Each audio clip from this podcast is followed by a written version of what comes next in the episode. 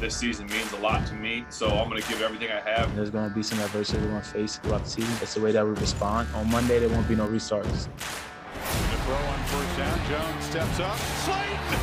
Caught! Touchdown, Giants! Now we'll see. And Roethlisberger. Here comes the pressure. Lost into the end zone, and it's caught by Juju Smith-Schuster. Barkley's got room. Saquon still running hurdles up ahead and is spun down. Roethlisberger looks right. Still fighting for the end zone is Washington. He's in. The Steelers take the lead. As he throws ball lofted in the air, and it's intercepted. And this is a deflated looking New York now. Roethlisberger on third and four. Fires to the end zone. It's caught for a touchdown by Smith Schuster. Bienvenidos, aquí arrancamos nueva edición de NFL Live. Gracias por acompañarnos y felicitaciones, fuerte abrazo a todos los mexicanos que estamos celebrando. Estamos de festejo con el aniversario de nuestra fecha de independencia, así como fuerte abrazo también a nuestros hermanos de Latinoamérica que también festejan en este día la conmemoración de su independencia. Honduras, Guatemala, El Salvador, Costa Rica. Fuerte abrazo a todos ellos. Y la bienvenida también a nuestros analistas, Sergio Dip. El gusto de saludarte como siempre y creí que te íbamos a ver todavía con el sombrero de charro, nos has quedado Hmm. mal. ¿Cómo estás? Hola, Cari, ¿todo bien? La verdad, pues festejé tranquilo, como debe ser en estos tiempos, en casa, un mezcalito, uno, nada más, Cari, y a dormir. Pero todo bien, con el gusto de siempre, aquí estamos listos. Perfecto, y con Ramiro Pruneda, a quien le mando también un fuerte abrazo, con él se aplica la siguiente pregunta. ¿Qué tal el pozole, Ramiro? Estuvo delicioso. Nada más Eh, ya tres sabía. platitos porque hay que cuidar la línea. Menos mal. Muy bien, Pablito Viruega, gusto saludarte y cuéntanos a distancia cómo se celebra esto. Pues nada más de escuchar el menú de Dip y la receta y, y lo que se comió Ramiro, ya con eso quedé lleno, ¿no? No, hubo cochinita pibil y enfrijoladas, déjame Ah. Ah, riquísimo. Bueno, señores, pues ahora sí, entremos en materia porque ha pasado la semana 1 y estamos a las puertas ya de la semana 2 en esta nueva temporada de la NFL, temporada 2020. Tuvimos a Big Ben de regreso con los Steelers después de perderse prácticamente toda la temporada pasada por esa cirugía de codo. Se le vio bien, quizá al principio un poco nervioso, tardando en carburar un poquito con el equipo, pero completó 21 de 32 pases para 229 yardas, 3 touchdowns ante los gigantes en Monday Night Football. En ese juego completó los 6 pases que le lanzó a Juju Smith Schuster. Y oigan, señores, también hasta lo vimos correr 11 yardas que en él pesan más, quizá un poco más lentito, pero al final 11 yardas, señores. Así que Big Ben de regreso. ¿Les parece, caballeros, que fue destacado lo que vimos del mariscal de campo de los Steelers? ¿O lo podemos atribuir a que la defensiva de los gigantes, pues no es un- de buena medida, Sergio? No es ni cerca una de las mejores defensivas, la de Nueva York en la NFL, Cari, pero aún así hay que darle mucho crédito a Ben Roethlisberger porque estaba a punto de cumplir un año sin jugar fútbol americano y trabajó mucho para regresar como regresó el lunes por la noche. Así que yo no quiero quitarle eh, mérito al quarterback de Pittsburgh que se vio muy bien, se apoyó mucho en Snell, su corredor, y en su defensiva. Pero perfecto, Cari, cumplió con las expectativas Roethlisberger y ganó un partido que tenía que ganar cómodamente. Gran trabajo de Snell que hace parecer que quizá no puedan extrañar tanto a James Conner, pero bueno, ese es otro tema. Pablo, yo me acuerdo que tú y yo platicábamos eh, vía telefónica de me asustaba ver a Big Ben todavía un poco como desconcertado al principio del partido. Sentía que era como un déjà vu de la temporada pasada. ¿Realmente después Sir que reaccionó y logró brillar o fue un partido discreto para su regreso? No, yo creo que fue, fue el rival a modo, como dice, como dice Sergio, ¿no? Fue un, un- un rival que tenían que ganar en lunes por la noche, qué mejor escenario que por cierto llega a seis victorias de manera consecutiva eh, Big Ben en lunes por la noche, pero si vemos las estadísticas, no había lanzado pase de anotación desde el 2018, el año pasado no tuvo en esos dos partidos que, que jugó. Fue un rival a modo, fue un rival perfecto para que él pudiera entrar en confianza, entrar en ritmo, sin quitarle mérito, pero yo creo que hace un muy buen trabajo, no solamente él, De sino acuerdo. todo el equipo de los Steelers. ¿no? Oye, Ramiro, y también como jugador, qué sensación también para salir a jugar sabiendo que tienes de regreso a tu mariscal de campo titular, veterano, experimentado, ya ganador de Super Bowl, ¿no? Es que justamente era eso lo que estaba pasando con él. se estaba esperando el nerviosismo porque fueron declaraciones que él dio antes de empezar la temporada. Llevaba un año casi sin pisar el campo, pero creo que como bien dice Sergio y dice Pablo, cumplió con las expectativas, aunque yo hubiera querido ver un poquito más para verlo seguro y encarrilarse, porque si bien fueron tres pases de touchdown arriba de las 200 yardas, ahí está Ramiro. esperado 300 yardas en contra Ramiro. de, de los gigantes. Un año sin jugar, compadre, tranquilo, semana uno, no hubo pretemporada, la mayoría del programa de off-season fue virtual. Qué exigente. El Big Ben también se comería tres platos de pozole contigo, dale suave. Eso no, te decir, Sergio, si no se conformó con un plato de pozole, ¿tú crees que se iba a conformar con las yardas que nos dio Big Ben? Bueno, Buen punto. Uh, pero Independientemente del regreso de Big Ben, yo creo que también se pudo apoyar en una gran defensiva, muy al estilo ¿no? del juego de, Pittsburgh, que quizá no sea la cortina de antaño, pero sí que eh, se vio efectiva en momentos clave, eh, consiguiendo pues algunos intercambios de balón, también presionando muchísimo al rival, a Daniel Jones, frenando a Saquon Barkley. Términos generales se vio muy bien esa defensiva de los Steelers, interceptó en dos ocasiones a Daniel Jones, continuando el ritmo que dejaron el año pasado en el que generaron 38 entregas de balón. El coreback Daniel Jones estuvo presionado en 20 jugadas, causando por 29 blitzes que mandó a la defensiva. En la temporada anterior los corebacks que recibieron una presión similar tuvieron un récord de cero victorias por nueve derrotas. Y no solo sufrió Daniel Jones, ya les decía también que Saquon Barkley tuvo 15 acarreos para un total de tan solo 6 yardas. Esa es la menor cantidad en su carrera. La defensiva fue exigida o simplemente los gigantes no son un equipo que podamos tomar de parámetro real, Pablo. Yo creo que es eso, lo segundo. E, e, Es un equipo al cual no hay que tomarlo como, un parámetro. Ojo, no demerito lo que hizo la defensiva, ¿eh? La defensiva para mí tiene a dos superjugadores como es Watt, desde luego, y Dupree. Dupree es fenomenal, muy rápido, muy fuerte. Y sobre todo, eh, yo creo que el hecho de que estaba enfrente los Giants, sabían, y un coreback que además está en su segundo año, con su primer eh, temporada como titular de manera completa, sabían que era el momento para mandarle presión, ponerle carga. Va a jugar distinto Pittsburgh cuando le toca enfrentar a otros equipos, sobre todo cuando le, le toca enfrentar a Ravens, pero era el partido y había que ponerle presión y había que hacer eso. Entonces, no es tanto un parámetro los Giants, pero creo que era el escenario para que pudieran eh, eh, presentarse de esta forma. Cari, Aunque me digas que no es un parámetro.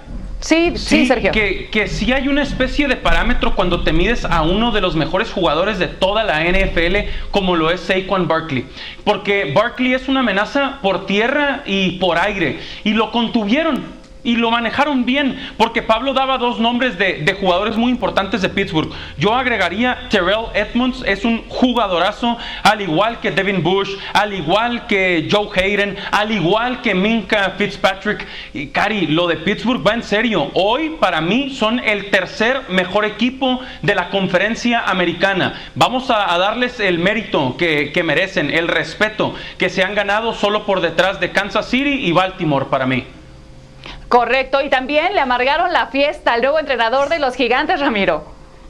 Es correcto, y como lo estaban mencionando, es, la defensivamente sí es uno de los mejores tres equipos que podemos encontrar dentro de la conferencia. Y me sorprende, porque también esos datos que nos daba Pablo, que los últimos 15 acarreos de Socon Barkley, solamente 6 yardas para él. Claro. Esto habla de lo dominante, de lo bien físicamente que se puede encontrar una defensa y tiene el ritmo que nos acostumbró la temporada pasada. Eso es lo más importante. ¿Por qué? Porque esto le va a dar la seguridad a Big Ben de que no va a tener que hacer grandes números más que lo suficiente como lo que vimos este, en este juego con 229 yardas y los tres pases de touchdown. Porque los sucesores o los corebacks que tenían la temporada pasada apenas si promediaban un pase de touchdown durante todo el juego. De acuerdo. Ahora, déjame, déjame agregar algo. Estoy, estoy completamente de de acuerdo con lo que dicen. O sea, frenar a Barkley es, eh, es para darle un, un mérito. Es uno de los mejores corredores, de los más atléticos que hay en la NFL. Pero Barkley también necesita de los cinco linieros ofensivos. Y uno de los puntos, de los tantos puntos débiles que tiene el equipo de los Giants es su línea ofensiva. Desde el año pasado ha tenido serios problemas. La línea ofensiva no camina, no va a caminar el juego terrestre. Y el pobre Daniel Jones Tuvo una muy buena serie ofensiva, ¿eh? hay que recordar que tuvo una serie de 19 jugadas, fue aquella Sí. de la intercepción, pero más bien fue por salvarse en varias ocasiones, el pellejo tuvo que correr. Es decir, Yo quiero ver este equipo de, los Steelers con un rival de mayor calidad. Entiendo, estoy de acuerdo con lo de la línea ofensiva, pero Saquon Barkley nunca ha tenido línea ofensiva y ya ha sido, por poner un ejemplo, novato ofensivo del año de la NFL. Entonces, aunque no tenga línea, él siempre encuentra la manera de generarse ganancia, yardas, y no pudo hacerlo el lunes porque se midió a una de las mejores defensivas de la liga. Es que ese, ese año, Sergio, ese año no le tocó jugar contra Pittsburgh, le tocó jugar contra Washington, contra Filadelfia, contra Dallas. La ganó, NFL. ¿no? Siempre hay buenos rivales y buenas defensivas Sí, alguna semana u otra, ¿no? Bien, De Y bien. Pablo, temo mucho que después me vas a decir lo mismo de la semana 2 porque ahora Pittsburgh tendrá que enfrentarse al equipo de los Denver Broncos que tienen Sí. una lista abultada de lesionados, pero ya después vienen Texas y Titans. En fin, señores, vamos a cerrar este tema aquí hasta el momento y vamos a hablar rápidamente de los nominados para la inducción del Salón de la Fama, bueno, para la clase 2021. Hay 130 nominados en total, 14 de ellos estarán, bueno, están siendo nominados por vez primera. Eh, Peyton Manning, Calvin Johnson, Wes Welker y Steven Jackson encabezan esa lista de 14 elegibles por primera vez al Salón de la Fama en Canton, Ohio. Más adelante sabremos quiénes de ellos lograrán entrar al recinto de los inmortales. Y hacemos pausa al volver Cowboys. Viene de una inesperada derrota frente a los Rams en el debut eh, de Mike McCarthy en los controles y van contra unos Falcons heridos. Y Sunday Night Football partidazo. Cam Newton frente a Russell Wilson. Ya venimos para comentarlo. To all our fans in Mexico, happy Independence Day. Bueno, señores, los Cowboys andan de capa caída, eh, tanto que se esperaba de ellos desde el arranque, pero bueno, el equipo que se veía tan bueno con Mike McCarthy ahora en los controles quedó nada más en una idea, no pudieron detener a unos Rams que fueron muy sólidos en el juego por tierra, derrota en semana 1, 20-17 que incluye una decisión polémica de su head coach en cuarta oportunidad donde decide jugársela en vez de patear para al menos haber tenido el empate, el empate y luego quién sabe lo que hubiera ocurrido, ¿no? Y los Atlanta Falcons que se quedaron cortos las cuatro veces que intentaron convertir en cuarta oportunidad, perdieron también en semana 1 contra una defensa de los Seahawks que volvió a ser decisiva en los momentos claves del partido y además con un quarterback Russell Wilson que se vio muy bien completando 31 de 35 pases, cuatro de ellos de touchdowns y dando eh, pues números efectivos también a su equipo. De las últimas cinco veces que se enfrentaron Falcons y Cowboys, que ahora se estarán midiendo en semana 2, pues Atlanta se quedó con la victoria en tres ocasiones seguidas entre 2012 y 2017, mientras que Dallas ganó en el 2009 y 2018, esto en temporada regular. ¿Quién con más posibilidad de victoria son dos equipos que vienen necesitados luego de un arranque con descalabro, Sergio? Tengo miedo, Cari Correa. Escúchalo bien. Tengo miedo por los Cowboys. Tiene que ser con acento. Tengo miedo. Tengo miedo, porque aunque Atlanta perdió en casa contra Seattle, Matt Ryan lanzó para 450 yardas y tuvo tres receptores a los que les lanzó para más de 100 yardas. Julio Jones, Calvin Ridley y Russell Gage. Cuidado Dallas, Mike McCarthy no puede iniciar su gestión al frente de los Cowboys con dos derrotas y si es un juego muy peligroso, pero el Football Power Index de ESPN dice 64% de probabilidades de que ganen los Cowboys, no sé cómo. Bueno, pero mientras tanto Sergio se queda con los Falcons. Ramiro, Pablo, ¿ustedes con quién? Yo me voy a quedar Bueno, con los yo- yo- Falcons. Desde la semana anterior yo dije que probablemente ganaban los vaqueros si Dak no salía con sus cosas. Aquí Dak no salió con sus cosas, pero Ah. la línea ofensiva Ah. fue humillada por un solo hombre Ah. de la defensiva de los Rams. En este caso voy a darles otra vez esa parte y va a ganar vaqueros. también, Dak yo también, con una Cari, ¿eh? actuación modesta. Yo también con. Dallas, no sé Pablo. Sí, A ver, eh, Pablo. eh, yo creo que yo me, yo me quedo con los Cowboys. Eh, De acuerdo con lo que dice Sergio, y lo pondría también en otras palabras, Los dos equipos no tienen defensiva. Dallas tiene problemas de lesiones en la defensa. Van der Esch no va a estar eh, por un buen rato y en fin, las que ya conocemos. La ofensiva si logra carburar y si logra eh, eh, a mover el balón, le va a ayudar muchísimo a la defensa de los Cowboys. Yo creo que va a ser un partido bien cerrado, quizá de muchos puntos, no de gran diferencia, pero la defensiva que logre frenar una o dos veces en todo Sí. el partido es la que va a ganar, ¿eh?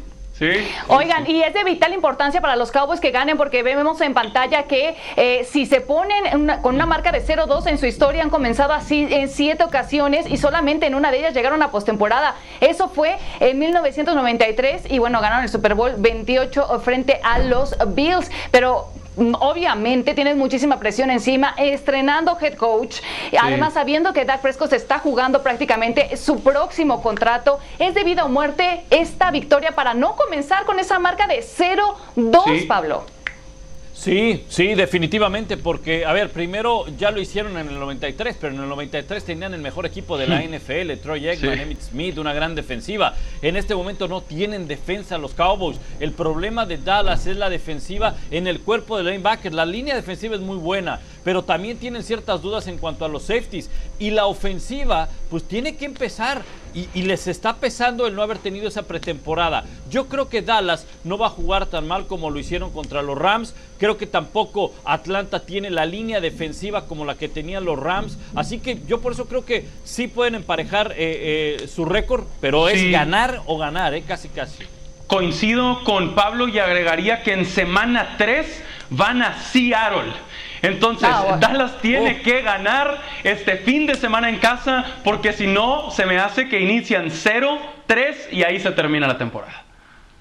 Sí, señores. Bueno, dura prueba entonces para los Cowboys en esta semana 2 frente a los Atlanta Falcons. Y hasta ahí dejamos ese tema para meternos en otro que será el partidazo de la semana 2, Patriots ante los Seahawks. Y yo sé que de escuchar eso, pues nos remontamos al 2015, a ese febrero donde se enfrentaron en un Super Bowl y hubo una discutida decisión por parte de Pete Carroll. Sin embargo, estos equipos lucen completamente distintos a los de aquella versión. Para empezar, ya ni siquiera está Tom Brady, ahora será Cam Newton en el centro de la ofensiva de Nueva Inglaterra. Un Cam que se vio muy bien en su debut con los Patriotas, con 15 acarreos, 75 yardas y dos touchdowns por tierra. Mientras que, bueno, Russell Wilson, eh, sabemos que en la historia o en el pasado reciente venció a Cam Newton en tres de las últimas cinco veces que lo enfrentó, incluyendo eso postemporada. De hecho, los dos enfrentamientos más recientes los ganó el coreback de Seattle. Así que la pregunta sobre la mesa, evidentemente, es si puede Cam contra la defensiva que puede presentar el equipo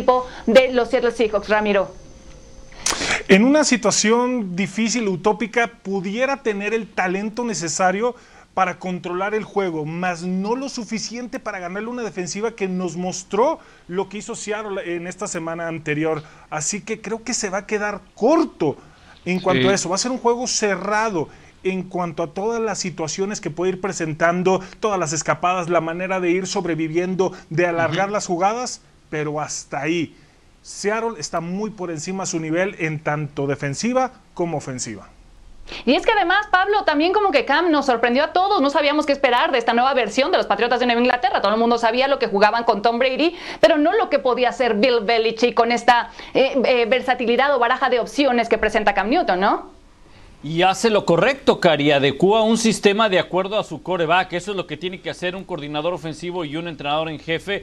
Porque te voy a decir algo, 52 de las 63 jugadas que tuvo el equipo de los Patriots fueron o diseñadas para correr, ya sea con el corredor o el coreback, o el famoso play action donde engañan por tierra y después van a lanzar el balón. Es decir, aprovecha la movilidad de tu coreback, porque por 20 años tenían a un tipo ahí en muletas que no se movía, pero lanzaba perfectamente bien, ¿no? Más Entonces, respeto, se va a Pablo. ofender, Sergio. ¡Qué Es un rápido! decir. ¡Qué Yo no quiero rápido! dañar la familia, Sergio. No, pero Pablo, se por movía, favor. Se movía, no ¡Qué se movía nada, se movía lo rápido! suficiente. Se nos olvidaron los 20 años en los que se No, no, a no, nueve no, Super Sergio, Bowls. No, no, no. no, Cam no, Newton. A ver, a ver.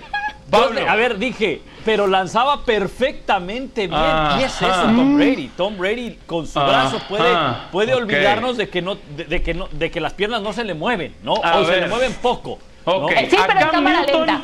Cari, Cari, a Cam Newton se le movieron muy bien las piernas en semana 1, perfecto, 75 yardas por tierra, dos pases de touchdown, pero por aire cualquier cosa, ¿eh? Cualquier cosa, Cam Newton, la verdad. Entonces Sí. ahí eh, viene una buena prueba en Seattle contra una defensiva que tiene a jugadores importantes como Jamal Adams, como Shaquille Griffin, como Bobby Wagner, como Quinton Dunbar, De etcétera. Debe ganar Seattle.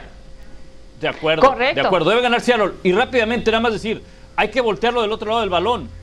Patriots tiene la defensa para frenar a Seattle. Hay que recordar las bajas que tuvo Patriots por el tema del COVID, sobre todo Hightower, Patrick Chung. Ahí van a empezar a pesar porque vienen de enfrentar a, a. Miami.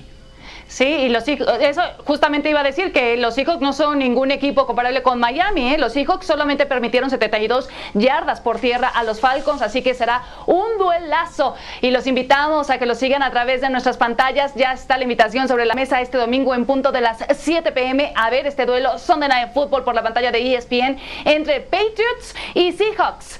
Por ningún motivo se lo pueden perder. Y siguiente pausa en NFL Live Top 10 de las mejores jugadas de la semana 1 al regreso para todos ustedes y los Power Rankings de nuestros analistas. ¿Quiénes lo hicieron mejor? Ya lo discutiremos tras la pausa en NFL Live. Hola, soy Julián Edelman. Quiero desearles a todos mis amigos de México un feliz día de la independencia. Go Patriots. Viva la México. Señores, top 10 de lo mejor de la semana 1, la número 10, qué brazo de Aaron Rodgers, Sergio. Sí, muy bien. Conectando con Davante Adams, el mejor, por no decir el único receptor que tiene de verdad de talento, de calidad y la conexión. El pase, pero también Adams, Cari, los pies. Y Ramiro, en la 9, ¿cómo hemos hablado de este novato, Clyde edwards helaire Lo ha hecho de manera excelente. Vean la velocidad y la fuerza, sobre todo en los cortes como el que vamos a ver a continuación. Increíble. Ya el resto es velocidad. Pero esa visión de campo abierto, la manera de leer la línea ofensiva, de saber cómo hacerlo, es espectacular. Manos firmes es la definición de Julio Jones, Pablo. Uno de los mejores receptores que hay en la NFL, de eso no hay duda. Lástima que no ha tenido el equipo para poder alcanzar más, aunque ya estuvo en un Super Bowl. La fuerza en los brazos y el recurso para atraparlo. Oye, Pablo, y también nos quedamos contigo para hablar de Kyler Murray. Qué grata sensación. El novato ofensivo del año pasado, y mira que eh, él a última hora decidió meterse a la NFL, iba a jugar béisbol, y esto lo hacía muy bien en el colegial. Se escapa y dieron la gran sorpresa ahí en San Francisco. Y en la 6, el atleticismo de James Robinson, Sergio. Sí, perfecto. Porque sabe que van a venir por él abajo a las piernas y adiós al defensivo y además las 15 yardas que consigue después. Y hablando de eso, Saquon Barkley, Ramiro. Aquí vamos a ver de lo poco rescatable que tuvo dentro del juego en contra de los Steelers y la velocidad. Ese pase pantalla lo tienen muy bien trabajado. El Steve Farm logra brincar a uno, aunque es tacleado después. Un gran avance de lo poquito rescatable. Y costó, pero respondieron los Bears, Sergio, atrapadón de Allen Robinson. Sí, muy buenas manos. No es el mejor pase porque no tiene al mejor quarterback en Mitch Trubisky. Buen trabajo. Impresionante recepción de Corey Davis, Pablo. Exactamente, en el lunes por la noche, a dos ma- a- metiendo bien los dos pies, el balón arriba y a pesar de los pesares, de todo lo que sufrió Tennessee, pudo sacar el partido, pero cómo arrastra el pie para poner los dos. Y otro novato, Ramiro, Chase Claypool. Esta jugada fue impresionante. La manera en que pone primero Big Ben el balón en la esquina, la manera en que salta hacia atrás, controla el cuerpo, los dos pies dentro, el balón bien controlado. Espectacular. Big Ben, mm, todavía le falta, pero ahí va. Y hablemos de sus rivales, Pablo. Mark Andrews. Oye, no fue por tierra cuando vimos a Lamar Jackson, pero el pase no fue el todo el bueno. Tenía abierto al hombre, la recepción es formidable. Tiene que ser, sí, la número uno a una mano, aunque haya sido contra los Browns. Bueno, señores, ahí el top 10 y ahora hablemos de las varias y gratas sensaciones que nos ha dejado o sorpresas que nos ha dejado la semana 1, como por ejemplo Gardner Minshew con esos eh, Jaguars rompiendo varias quinielas o qué me dicen de la remontada también de, de Washington Football Team. Pero bueno, es momento de escuchar a nuestros analistas con sus Power Rankings, los cinco mejores de esta semana 1. Arráncate, Ramiro. Bueno, me voy a quedar en el primer lugar con los jefes de Kansas City, Baltimore en segundo, Nueva Orleans en el número 3, en el número 4 mm, me quedo con los Packers y en el número 5 que creo que nadie, nadie los pone ahí más que yo, me quedo con los Arizona Cardinals. El juego que dieron en contra del campeón de la Nacional, nadie más lo había podido hacer No. desde la temporada pasada como ellos. Ramiro Pruneda. Ramiro. Nadie los pone ahí porque ahí no van. Es por eso. Ojo con ellos. A ver, ojo Pablo, entonces. ¿cuáles iban? A ver, lo- los míos, fíjate, eh, casi muy parecidos a los de Ramiro. Kansas City, Baltimore, Nueva Orleans en tercero. Voy a poner a Green Bay en el cuarto, porque Green Bay dio un gran partido, anotándole una muy buena defensiva como la de Minnesota, 43 puntos. Y en el quinto lugar tengo que poner a Seattle. ¿eh? Seattle con Russell Wilson es un equipo que puede llegar lejos. Cuidado con Seattle y Russell Wilson. No está Arizona, perdón. No, Ni San no. Perdonado. Pero mira, es semana uno, le damos chance a Ramiro porque puede ser overreaction. Pero Sergio, ¿qué pasó con tus Tampa Bay Buccaneers? Los vamos a escuchar aquí dentro de ese top 5. No, Cari, porque no estaban y porque lo normal era que perdieran y perdieron. ¿Tú te acuerdas, Cari? Yo te lo dije el jueves de la semana pasada. Van a perder en Nueva Orleans y perdieron. Es lo normal, pero van a estar en playoffs después. Este es mi Power Ranking. Yo también tengo a Kansas City como número uno. Ya los tenía ahí, pero se despegaron todavía más del resto porque ahora resulta que con Clyde Edwards Heller tienen un ataque terrestre muy dominante. Eh, Baltimore muy bien contra Cleveland. Me encanta lo que veo del equipo que tuvo el mejor récord de temporada regular la temporada pasada con 14 y 2. Yo tengo a Green Bay en el número 3 porque Minnesota era favorito en casa por dos puntos y Green Bay les pasó por encima anotándoles 43 puntos a una de las mejores defensivas de la NFL. Y termino con Nueva Orleans, que aunque me parece que todavía hay detalles naturales que ajustar porque no hubo pretemporada, buena exhibición en casa contra Tampa Bay y Seattle está en mi quinto sitio y Seattle para mí va a ganar el oeste de la Nacional sobre San Francisco y los Cardenales de Ramiro Pruneda también. Mira, no. mira, en el tema, en el tema de Arizona, en el tema de Arizona, yo sé que fue una gran sorpresa y hubo muchas críticas de, de por qué no está ahí como lo puso Ramiro dentro de los primeros cinco. Yo quiero esperar, a ver, un partido no define una, toda una temporada. Claro. Y creo que todavía, a pesar de la derrota, San Francisco es mejor equipo que Arizona. San. Francisco salió de esos cinco mejores para Claro por, que por sí. esa derrota, pero Arizona no pega el brinco para estar hasta allá arriba. Quiero esperar, quiero Ramiro, esperar. Ramiro, estás dando a entender. En el top 5 tienes Arizona y no tienes ni a Seattle ni a San Francisco. Que este va a ser Están el campeón el divisional del el oeste siete. de la Nacional. Arizona Están campeón en el divisional. 6 y en el 7. Estoy hablando de lo que sucedió esta semana. El Power Ranking para la semana número 2, Arizona se va a colar definitivamente Por eso. dentro de los, de, de los juegos de comodines. Va a calificar Hoy- como comodín. Dentro de la conferencia, Seattle la va a ganar. comodín. San Francisco iba a estar también. No. Ojo con eso. Ojo con Arizona. Ok. Bueno, es que quedó tienen, grabado. Sí, tienen un calendario muy accesible, Cari. Van contra Washington, luego contra Detroit, luego contra Carolina, contra los Jets. No, no veo partidos bravos como hasta mitad de temporada contra Seattle. Bueno, yo entiendo que ilusiona, sobre todo considerando de lo que veníamos viendo de Arizona y por supuesto con un eh, brillante de Andre Hopkins, pero vayámonos con calma. Esta apenas fue semana uno, señores.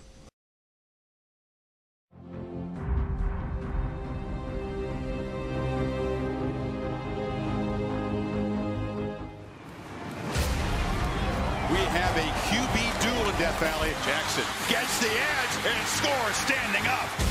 Watson got it. We gotta give props to Lamar, but Deshaun Watson's still here. Jackson with the spin. Wants to try to get away. He does. Touchdown. Magical. I can't wait to see him again. Más valioso, Lamar Jackson y los Ravens despacharon sin problema a los Browns 38 a 6, ahí nomás, arruinando el debut de eh, Kevin Stefanski como entrenador en jefe de Cleveland, mientras que los Texans, su próxima víctima o digo rival, cayeron en el arranque de temporada ante los Chiefs que extrañaron a DeAndre Hopkins, que JJ Watt pues no puede solo a la defensiva. Y ahí está el historial de enfrentamientos, Lamar Jackson y Deshaun Watson solamente tienen un enfrentamiento a nivel profesional y ese lo ganó Jackson en el 2019, pero a nivel colegial también se enfrentaron en 2016 y ahí la victoria correspondió a Watson y los Clemson Tigers. ¿Tarea difícil o la calificamos de imposible la que tienen los Texans enfrente para esta semana 2 enfrentándose a los Ravens, Pablo? Pues imposible es muy difícil aventurarlo, pero es casi, casi imposible, ¿no? Por lo que vimos en la primera semana. Si bien es cierto que Baltimore le ganó un equipo que no nos, nos recuerda constantemente que son los Cleveland Browns, pero Houston tiene serios problemas en la defensa. No es la misma defensa de hace algunos años, porque desde la campaña anterior ya estaban permitiendo yardas y puntos. Y la ofensiva, que tiene buenos receptores, ya no tiene a DeAndre Hopkins, pero ya no tiene punch. Ya no tiene a Hopkins que te puede en una jugada sacar un touchdown. Es una ofensiva que le va a dar mucho tiempo, así que lo veo difícil ante un equipo como el de los Ravens que tiene esa eh, defensiva sobre todo y el ataque. Esa defensiva que llamabas eh, sorprendente o más destacada de los Texans en los últimos años, básicamente era por JJ Watt, Sergio, y ya tiene 31 años y ya cada vez se le ve como más cansado para llevar todo el peso de la defensiva, ¿no? Sí, y se ha lesionado tanto en su carrera, desafortunadamente, JJ Watkari, que a veces hasta siento eh, que juega con cierto temor, como cuidándose de él mismo, de las lesiones, etcétera. Lo cual es una lástima porque tiene talento del Salón de la Fama, pero bueno. Em, Cleveland sí, es Cleveland y seguirá siendo Cleveland. Eh, es un equipo históricamente malo, perdedor, pero aún así Baltimore les pasó por encima y solo permitió seis puntos la defensiva de los Ravens. Así que veo a Baltimore como súper favorito en este juego. Y sí, en la NFL, la verdad, no hay nada imposible, pero esto está eh, muy, muy cercano. Los Ravens deben de ganar cómodamente en Houston también. Ramiro, del 1 al 10, ¿qué tan peligrosa es esta prueba para los Texans? 9.5 tirándole a 9.9, casi la perfección va a ser complicado, difícil, muy cercano, como coincido con Deep y con Pablo, de que está cercano, está a una cosita de nada de ser imposible. Lo vimos, no tiene la profundidad, no tiene esa confianza de Sean Watson para tirar esos pases, porque ya no tiene un receptor como de Andrew Hopkins. Así que ahí está. ¿Qué van a hacer? Pero tienen que establecer un ataque muy diferente para poder acercarse y minimizarlo. Estoy de acuerdo. ¿Y sabes qué, Cari? Eh, qué difícil para Houston. Es el inicio de temporada más difícil de toda la NFL. Qué mala suerte. Semana 1 visitar a Kansas City, semana 2 recibir a Baltimore. Son los dos mejores equipos de la NFL. Eh, pero, y, no para ahí la cosa, ¿eh? ¿eh? Sí está muy bravo para los Texans que después van a enfrentar a Pittsburgh en semana 3. No son un mal equipo, pero van contra los tres mejores de la americana. Y fíjate que sus rivales son el norte de la Nacional, donde tienes a Minnesota y donde tienes a Green Bay. Entonces, todo eso se le agrega a un calendario difícil. Muy. No, pobrecito, sí les tocó bailar con la más fea. bueno, señores, cerramos tema. Siguiente pausa, no se despeguen, ya volvemos rapidísimo a NFL Live luego de este corte comercial porque nuevo receptor para los 49ers, quienes tienen una lista ya importante de bajas por lesión y no solo ellos, también los Denver Broncos les han pegado las ausencias, ya volvemos. Malas noticias para San Francisco y es que el esquinero Richard Sherman presentó problemas en una pierna y fue colocado en Injury Reserve, es decir, la lista de lesionados, al menos por las próximas tres semanas. Adiós septiembre, el mes de septiembre para él y el head coach Shanahan tendrá que hacer pues algunos ajustes a esa defensiva. Ramiro Pruneda, ¿qué impacto va a tener esta baja de Richard Sherman en el equipo de los 49? Muy complicada. Es el líder indiscutible de esta defensiva secundaria del perímetro para poder organizar los movimientos y los covers. No teniéndolo, corren peligro. Ya lo vimos como de Andrew Hopkins pudo hacerle lo que quiso, sabiendo la calidad y por supuesto, pero tenían un coreback que si bien ganó el novato ofensivo del año, tiene sus limitaciones por el tamaño, es muy bueno con los pies, pero aún así pudo completar las suficientes yardas para ganar el encuentro. Así que es preocupante la situación en que se encuentra San Francisco en cuanto a su defensiva, porque los linebackers todavía no los veo con esa química del año pasado y están algo desubicados aún. Sí, el esquinero está en, su tercer año con los 49, estuvo un gran 2019 y en este apenas primer partido del 2020 pues realizó cuatro tackles. Pero el equipo de San Francisco, sabemos esa fue una tremenda baja la defensiva y también tienen otros lesionados o condolencias por la parte ofensiva como el caso de George Kittle, Divo Samuel, en fin, bueno pues el equipo ha tenido que ponerse las pilas y le han otorgado el contrato de un año a el receptor Mohamed Sanu para venir a darle pues más herramientas a el equipo de Jimmy Garoppolo y que tengan más opciones hacia dónde lanzar el ovoide.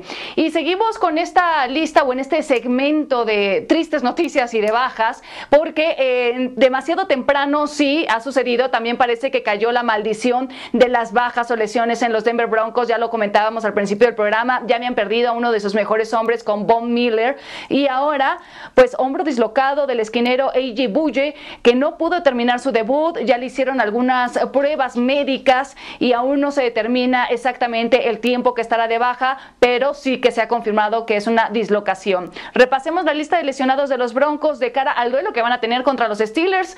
AJ Bulle está descartado por esa lesión de hombro, mientras que Cortland Sutton también de lesión del hombro, Hamler con el tendón de la corva, Philip Lindsay del pie también está de manera cuestionable. No olvidemos que también sufren la baja sensible de Von Miller, quien se lesionó un tobillo y estará fuera de acción esta campaña. Pablo, el impacto en Broncos por todas estas bajas. Ya sabíamos que era dolorosísima la de Bob Miller, pero ahora sumada a todas estas bajas que, que van acumulando el equipo de Denver Broncos, ¿qué tanto va a impactarles? Les va a impactar mucho, eh, Cari, les va a impactar de ambos lados del balón. Veíamos la baja de Lindsay, que eh, es eh, clave para el juego terrestre, clave para quitarle un poco de presión a su coreback, que no hay duda que tiene talento, pero del otro lado en la defensiva se va el líder que es Von Miller, se va Bouye que es un jugador estelar como, como esquinero, una defensiva que el año pasado, que es nuestro eh, primer eh, referente, en los últimos seis partidos, en cuatro de ellos permitió más de 400 yardas, Tennessee, que es un equipo que corre muy bien el balón, estuvo cerca de esas 400 yardas totales. Van contra Pittsburgh, que tiene un muy buen balance ofensivo y una agresividad en la defensa. Va a ser un día largo para los Broncos. Y que en muchas proyecciones los Denver Broncos figuraban eh, como el posible caballo negro, pero luego de conocer todas estas lesiones, pues la verdad es que van cayendo esos puntos de confianza que se le tenía al equipo para esta campaña. Y hablando de más lesiones, Livion Bell, que después de su salida de los Steelers, eh, tristemente no lo hemos vuelto en el equipo de Pittsburgh y que ahora los Jets de Nueva York que se estarán enfrentando al campeón defensor de la conferencia nacional, el equipo de los Niners, lo harán sin Livian Bell porque el corredor estrella va a la lista de lesionados por un problema en el tendón de la corva, se lastimó el domingo en el segundo cuarto del juego contra Buffalo y se perderá al menos tres semanas. Livian Bell alcanzó su mejor rendimiento en el 2017 con casi 2.000 yardas totales y 11 anotaciones, en 2018 no jugó, eh, y para el 2019 firmó con los Jets, donde consiguió 1.250 yardas totales en 15 partidos, además de 4 touchdowns. Y en su debut de esta campaña totalizó 46 yardas frente a los Bills. Deep, existe este cuestionamiento sobre nosotros desde el 2017 cuando salió de los Steelers, después se ausentó el 2018, después lo vimos regresar al 2019 y siempre nos estamos preguntando si podrá en algún momento retomar ese nivel que nos mostró Livion Bell. ¿Tiene posibilidades? Es una lástima, Cari, pero me parece que la respuesta es no, porque cumplirá 29 años eh, en el mes de febrero. Viene de la peor temporada de toda su carrera, estadísticamente hablando en el 2019 promedió 52 yardas por tierra por partido y 30 yardas por aire por encuentro. Eh, se habló mucho esta pretemporada de que había perdido peso, lo más ligero, lo más liviano que lo habíamos visto en toda su carrera en la NFL, que no pesaba 210 libras desde que estaba en la preparatoria y se lesiona y lo más pronto que va a volver es la quinta semana contra Arizona por reglamento muy difícil. Cari, qué, qué bueno que Nueva York tomó a Frank Gore porque va a ser Gore el que cargue esta ofensiva. Sí, y qué triste historia, la verdad, Sí. de Livion Bell y la de Antonio Brown desde que salieron de los Pittsburgh Steelers. Triste, triste historia para ambos. Y bueno, señores, pasemos a otra lesión, esta quizá más triste porque se trata de toda la temporada, una durísima baja para el equipo de los Colts y confirmada además por su entrenador en jefe, Frank Reich, y es la de Marlon Mack. Ruptura del tendón de Aquiles derecho, confirmado, se pierde toda la temporada y triste también porque está en el último año de su contrato de novato al no haberle ofertado un nuevo acuerdo el equipo de Indianápolis. Bueno, Marlon Mack se encuentra entre los mejores corredores de la liga desde el 2018 en acarreos y yardas se ubica en el lugar 11, mientras que está empatado en el noveno lugar en touchdowns y empatado en quinto puesto en primeros y 10 conseguidos. Ramiro, ¿tienen los Colts lo suficiente, las suficientes herramientas para echar mano y suplir la baja de Marlon Mack?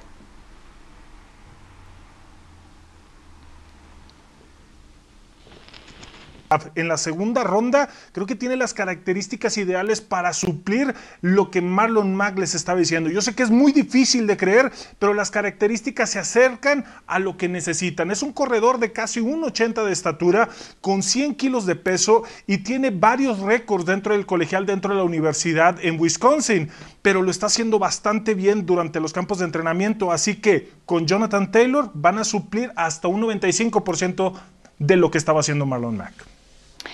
Oigan, y los Saints eh, sacaron eh, la victoria en el duelazo de la semana entre los Tampa Bay Buccaneers, pero sí que les ha salido demasiado caro porque pierden a un gran hombre como lo es el receptor Michael Thomas. Estará fuera varias semanas por una lesión en el tobillo, queda fuera de actividad. En tres de sus cuatro campañas como profesional, recordemos que Thomas ha liderado a los Saints en yardas por recepción y era uno de los principales objetivos de Drew Brees en el ataque. Tras la lesión de Michael Thomas, los Saints cuentan entonces con Emmanuel Sanders, eh, Bernie Fowler, Tequan Smith, Deontay Harris y el novato Marcus Callaway en la posición de receptor abierto. Y de todos ellos, Sanders es el más experimentado con 11 temporadas en la NFL. Pablo, ¿quién brillará en la ofensiva de los Saints ahora sin Thomas? Bueno, definitivamente va a ser Emmanuel Sanders, aunque es más limitado en cuanto a sus trayectorias. Generalmente lo utilizan más en trayectorias profundas. Más allá de los receptores, yo creo que tienen que sacar provecho de jugadores que están alrededor de ellos. Alvin Kamara es fundamental. Jared Cook, el ala cerrada también. Eh, por supuesto, también Tyson Hill, que es un multiusos. Yo creo que si alguien sabe cómo adecuarse a los problemas de bajas por lesión, es Nueva Orleans. Claro ejemplo, el año pasado perdieron a Drew Brees y Teddy Bridgewater estuvo ahí. Ojo, se les va el más importante que es Michael Thomas, el que puede cambiar en una jugada un partido, el más peligroso, uno de los mejores de la NFL, pero hay elementos alrededor que pueden suplir eso. Bueno, esa victoria de los Santos sobre Tampa Bay Buccaneers fue el duelazo de la semana 1 y ahora nosotros queremos invitarlos al duelazo de la semana 2, donde se están enfrentando los Patriots ante los Seahawks a través de la pantalla de ESPN. Imperdible duelo. A ver lo que logra hacer Cam Newton enfrentando a Russell Wilson, dos grandes mariscales de campo muy versátiles. Ahí está la invitación. Este domingo tendremos este duelo en punto de las 7 pm por la señal de ESPN. Pausa, señores, y volvemos para comentar más de lo que ha dejado esta semana 1 en la nueva temporada de la NFL. Señores, estamos de regreso, semana 1, y destaca la actuación de algunos mariscales de campo por su buen desempeño, sí, pero sobre todo lo que hicieron por tierra, lo cual habla también de la versatilidad que pueden ofrecer dentro del equipo al ataque o de un sistema de juego que logra sorprender también a los rivales. Kyler Murray, Cam Newton, Josh Allen, Lamar Jackson y Russell Wilson fueron los líderes corredores de sus equipos en la semana 1, y casualidad o no, bueno, sus equipos terminaron ganando sus respectivos encuentros. Así que de momento funcionó. Un coreback móvil que se vuelve así, bueno, que se mueve tanto, se vuelve una nueva fórmula para poder ganar en la NFL, Sergio.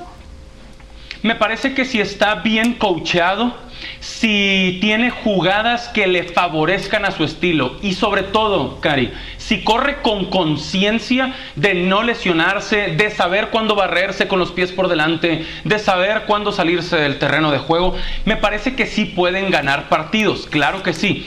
Pero ojo, que los últimos cinco Super Bowls los han ganado. El 50 Peyton Manning, el 51 Tom Brady, el 52 Nick Foles, el 53 Tom Brady y el 54 Pat Mahomes. Solo uno de los últimos cinco ganadores de Super Bowl es quarterback móvil.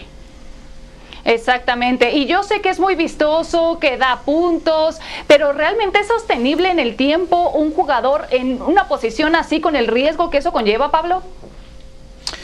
Eh, depende, como bien decía Sergio, de cómo se cuide el, coreback. Yo creo que sí hay una nueva generación de corebacks, un nuevo modelo. Ha cambiado ya el, coreback de bolsillo que tanto se tenía. Y quizá la posición de coreback es la que más ha tardado en evolucionar en la NFL, porque te atabas a ese coreback de bolsillo. Hoy en día hay corebacks que utilizan su movilidad, mas no exageran de su movilidad. Por ejemplo, Patrick Mahomes sabe moverse, pero sabe que es más peligroso por la vía aérea. El mismo Russell Wilson, el mismo Deshaun Watson, pero hay otros que se exponen más a lesiones. No creo que sea la fórmula para ser campeón, es un agregado a un equipo bien balanceado. Es un agregado que le puede traer un equipo bien balanceado el tener un quarterback móvil. Es decir, no significa que una cosa sea mejor que la otra, sino que depende del sistema y la protección que se les dé, ¿no, Ramiro? Es correcto depende mucho de la protección. Y vámonos a estadísticas. Fueron cinco corebacks que fueron líderes corredores dentro de sus victorias. Y solamente uno de estos cinco pudo ganar un Super Bowl. Pero ha ido aprendiendo, la madurez le ha ido dando la oportunidad de aprender a no arriesgar más que buscar esa movilidad dentro de la bolsa para alargar la jugada, porque es más peligroso con el brazo. Así que es poco probable que de esos corebacks o esa nueva generación pueda ganar un Super Bowl. Ya lo mencioné mencionaba Sergio, de los últimos cinco Super Bowls, ganó uno. Un coreback movible, más que nunca ha sido líder corredor de su equipo. Así que ahí está. Y, y, déjame agregar este último dato rápidamente. La movilidad va de acuerdo a la juventud. Semana 1, semana 1. 11 de los 16 coreback, el 68% tenían o tienen menos de 27 años, la cuarta mayor cantidad de corebacks menores de 27 años que iniciaron semana 1 en la NFL. Sí, dependen los casos y el historial de lesiones. Ojo ahí con Cam Newton, que ya también ha sufrido varias. Bueno, vamos a hacer la última pausa en NFL Live. No se despeguen, ya volvemos al último segmento, recta final de nuestro programa. El domingo a las 7 pm por ESPN no se pueden perder el partido entre Patriots y Seahawks, con Russell Wilson y Cam Newton frente a frente liderando la ofensiva de sus equipos Patriots ante los Seahawks. Y para el lunes los invitamos a ver el duelo de Monday Night Football entre los Saints de Drew Brees y los Raiders de Derek Carr a las 7 pm por la señal de ESPN. Anótelos en su agenda. La última y nos vamos, Sergio Dip. Pues Brett Favre, un histórico, criticó a Bruce Arians, el entrenador de Tampa, por exhibir a Tom Brady. Espero que no empiece aquí una telenovela, Cari Correa. Pablo Viruega. bueno, semana uno, el jersey más vendido, Tom Brady, después Cam Newton. Wow, nos vamos, muchas gracias y nos vemos en la próxima edición de NFL Live.